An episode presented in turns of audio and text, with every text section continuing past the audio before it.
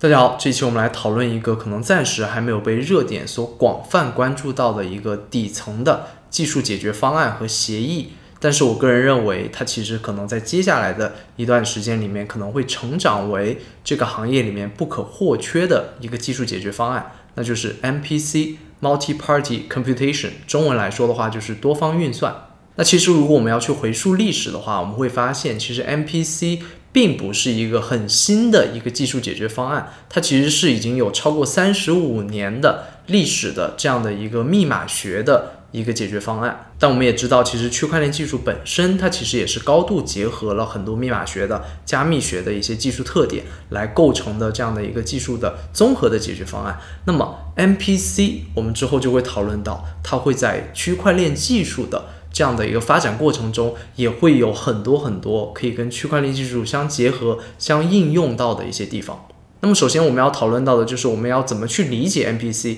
它到底是怎么样的一个加密学的一个技术，它能解决什么样的一些问题？那 MPC 呢，我个人会将它定义为是一套加密学的一个技术解决方案或者一个加密协议，它让我们可以由多方的信息输入源头去获取数据，并且同时呢，我们可以对这些数据去进行额外的一些应用和处理，但是呢，我们又能很好的保护好。这些单个的信息输入源，他们的这个信息的一个高度的一个隐私性。那我在这里简单的做了一个图，其实是一个最简化的一个场景，来让我们去可以更好的去理解 MPC 它大概的一个概念。那为了帮助理解呢，我在这里设计了一个非常简化的一个场景。在这个场景里面，我们假设有 A、B、C、D 四个人，这四个人呢，其实都是啊某一个行业的参与者。然后我们需要了解到的就是，我们希望对这个行业的这四位参与者，我们希望对他们的收入情况。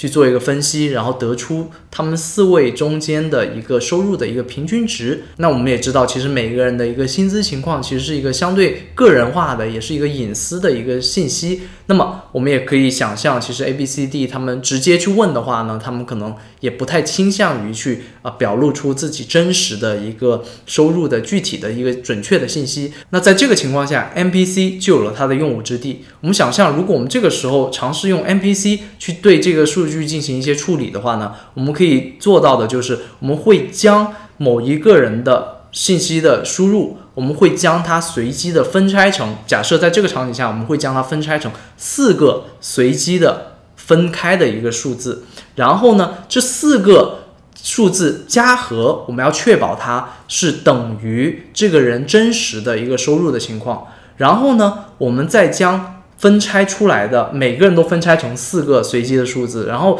再将这十六个四四十六个数字，我们将它打散。那通过这样的一种分拆，其实也就是一种加密的方式，然后再打散这样的一种处理呢，其实我们会发现新生成的每一列的加和，它们其实是一个。很随机的一个数字，然后它们其实是没有办法通过我们新生成的每一列的加和的总结果，再来得出其中每一个人的这个收入的情况。但是呢，在这样的一个处理之后，我们还是可以做到的是，我们将新生成的这些总和去加在一起，然后我们再除以我们这个场景下是有四个这个信息的输入源，那么我们除以四，还是可以得到一个非常准确的。四个人的收入的一个平均值的，那在这样的一个方式下面，我们就可以做到是，我们既对每一个人的这个收入情况进行了加密处理，同时呢，又不会影响到。我们使用到这些数据，最后产生了一个我们需要得到的一个数据的输出，也就是一个平均的这样的一个数值。那这样的一个场景，其实我们就可以简化的理解为，其实就是一个 NPC 它进行加密这样的一个概念。那在现实的场景里面，也确确实实，NPC 其实是在很多很多的一些场景下都在发挥着它的作用。最简单的一个例子，我们假设像一个交通运输的一个管理部门，那它需要对一个城市的。这个交通高峰期的这个拥堵情况，他们需要去做一个分析，从而更好的去判断说，啊，在哪个位置去加一个红绿灯，或者去撤掉红绿灯，或者去新修一条公路等等立交桥啊等等的一些方案的时候，那他们其实是需要这些政府部门，他们哪来的这么多数据？他们是需要从一些呃运输的一些企业，比如说像 Uber、像 Lyft。等等的这种第三方的私人运营的这些呃这个运输企业里面去获得一些他们在高峰时间段这些汽车的一些数据，对不对？但是我们也知道，这些数据其实对于任何的这些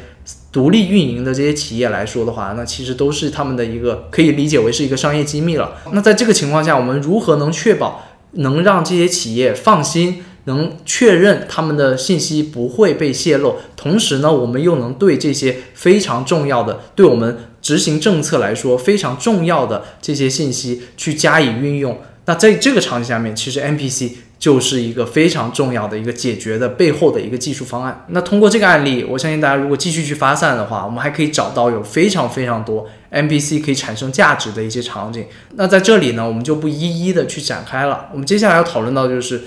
NPC 这样的一个协议，它和我们非常感兴趣的区块链技术，它有怎么样的一个结合的一个场景？它能怎么样在其中去扮演一些作用的呢？那其实我们很快可以去想象到，其实区块链的这样的一个技术的场景里面，我们现在看到的很多的一些技术方向，哪个方向它是需要既去保证用户的一个隐私性？同时呢，又需要对这些数据进行一个使用的呢，我们很快就可以锁定到，其实加密钱包这个使用场景下面，其实很适合 MPC 去发挥它的一些作用的。因为之前我们在加密钱包那几期节目里面，其实我们也讨论到，其实我们现在这个区块链技术发展到的一个阶段，我们个人用户更多的去保护我们资产的方式。其实是更多的是在讨论说，我们怎么样去更好的去保护好我们每个人的加密钱包的一个私钥，对不对？那在这样的一个情况下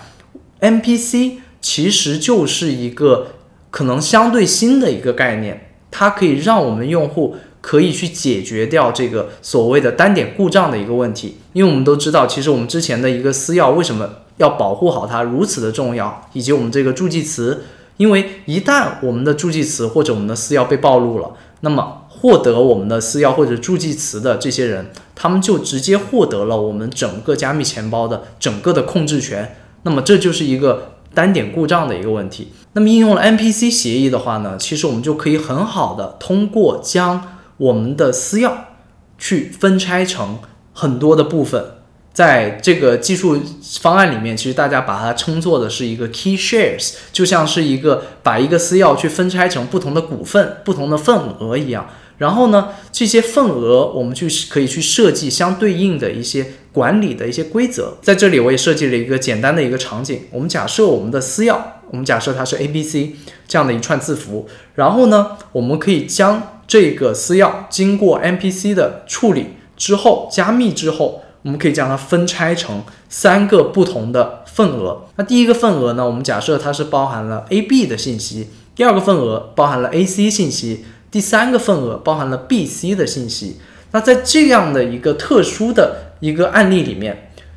任意的两个份额组合到一起，我们都可以组合出 A、B、C 这样的一个完整的私钥信息。那通过这样的一个方式，我们就可以很好的去解决那样的一个传统意义上的这样的一个私钥的单点故障的问题，因为我们将它的私钥其实分拆了成了三个部分，然后我们我们分开储存，然后在需要使用的时候，我们只需要这个三个份额其中的两个份额，它能同时出现，去组合成最完整的那个私钥，我们就可以执行我们之前。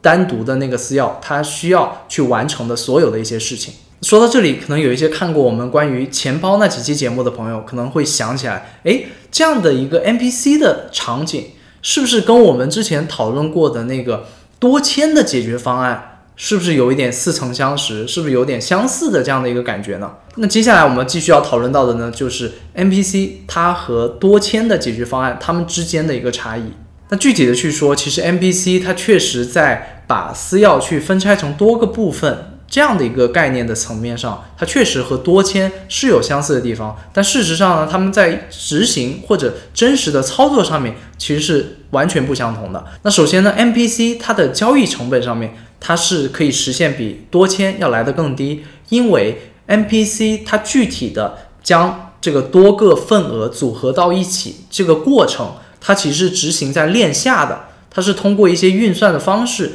将这几个份额组合到一起，然后组合成一个完整的私钥，再提交到链上去执行那样的一个私钥的签名的一个处理。所以，其实，在链上的角度去看的话，其实整个交易的过程。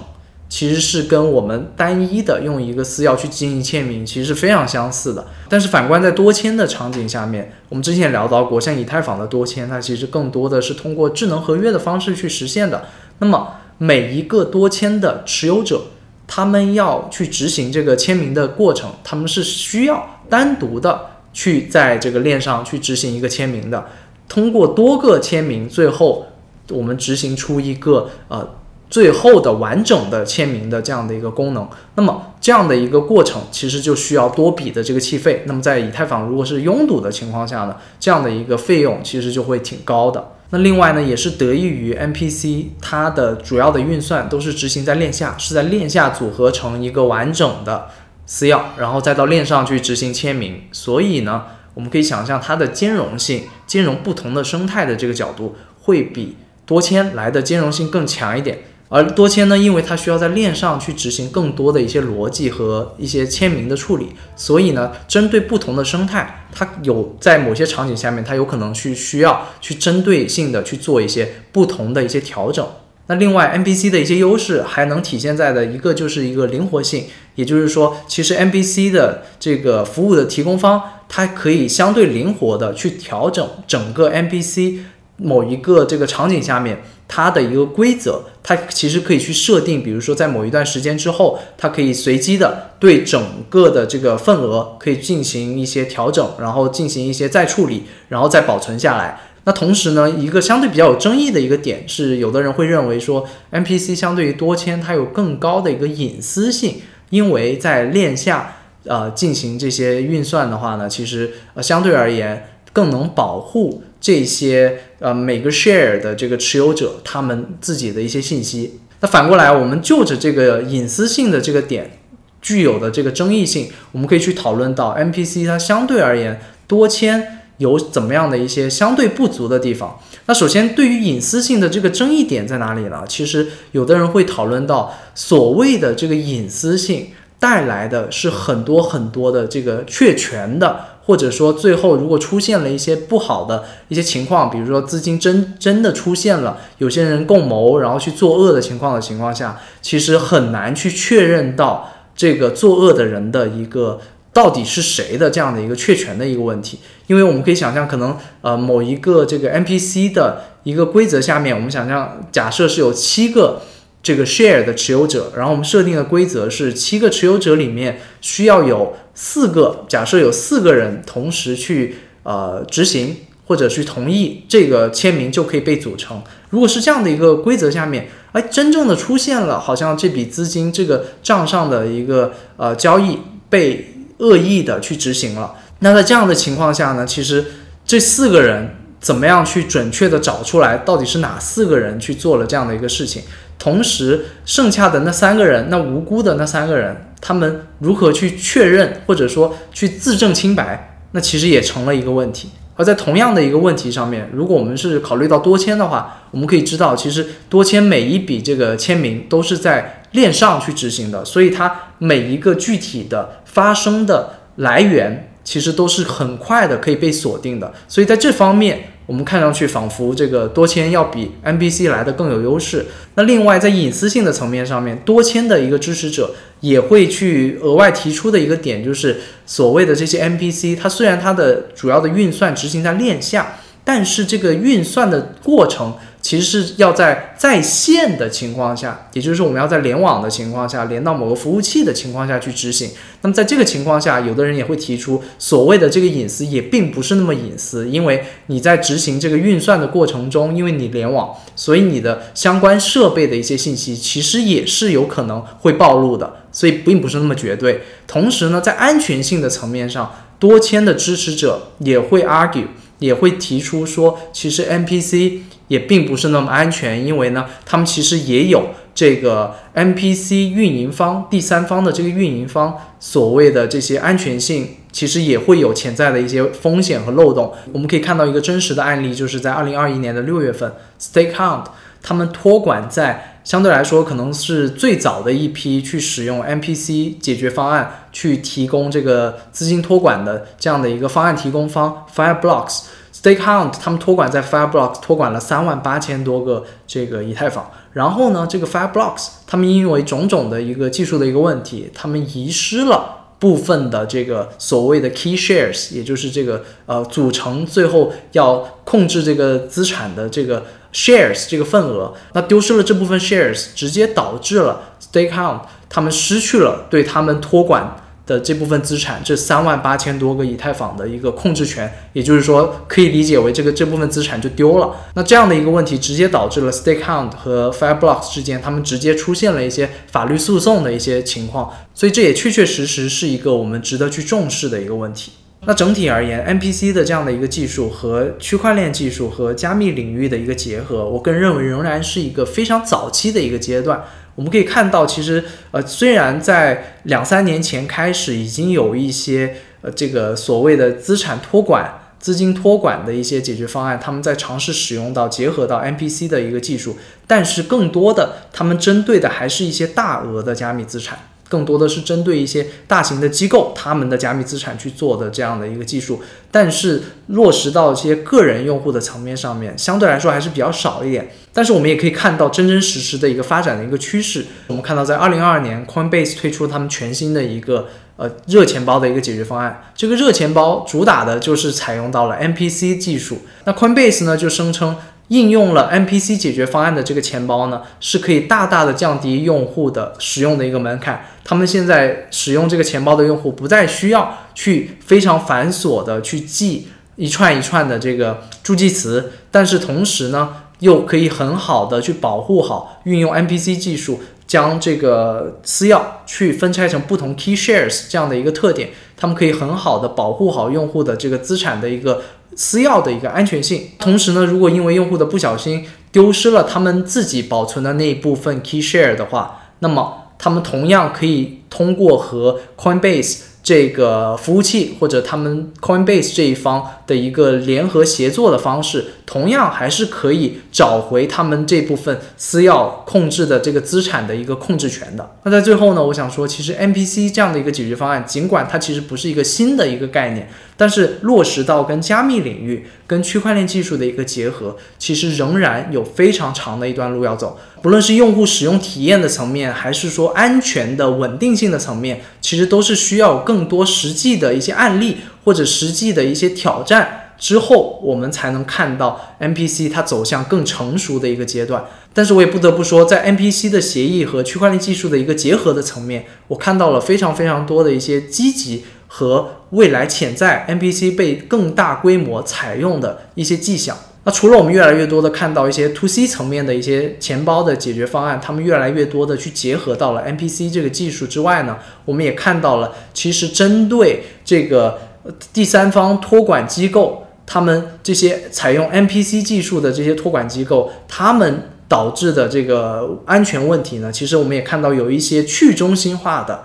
MPC 的。托管机构的一些解决方案，比如说像 Curado 或者说像 Entropy，他们其实都尝试在去中心化的这个层面上，或者说在 permissionless 的层面上面，他们都尝试去做一些技术上的一些改进。那同时我也注意到，其实随着 MPC 技术的更大规模的应用，它有可能也会带来更多的相对应的相关的衍生的一些生态。比如说像风险管控的一些解决方案，还有像一些保险针对性的一些保险的一些解决方案，有可能都会应运而生。而对于 MPC 这样的一个协议或者技术解决方案和多签之间的孰优孰劣，那我个人呢是更加倾向于以一个更加积极的态度去看待 MPC 和多签。那我觉得他们都是为了将这个加密领域或者区块链技术带向一个更安全、更加低使用门槛。而去应用或者结合到区块链技术里面的这样的一些技术创新和技术的一个开拓方向，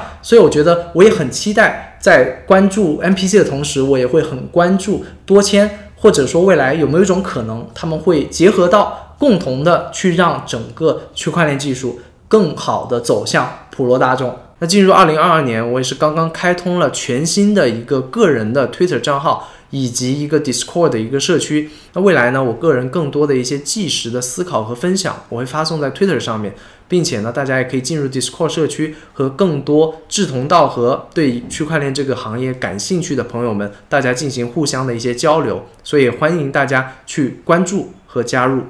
以上呢就是这期节目的全部内容。如果觉得有所收获的话呢，也请您点赞、订阅、分享小铃铛。那我们下期再见。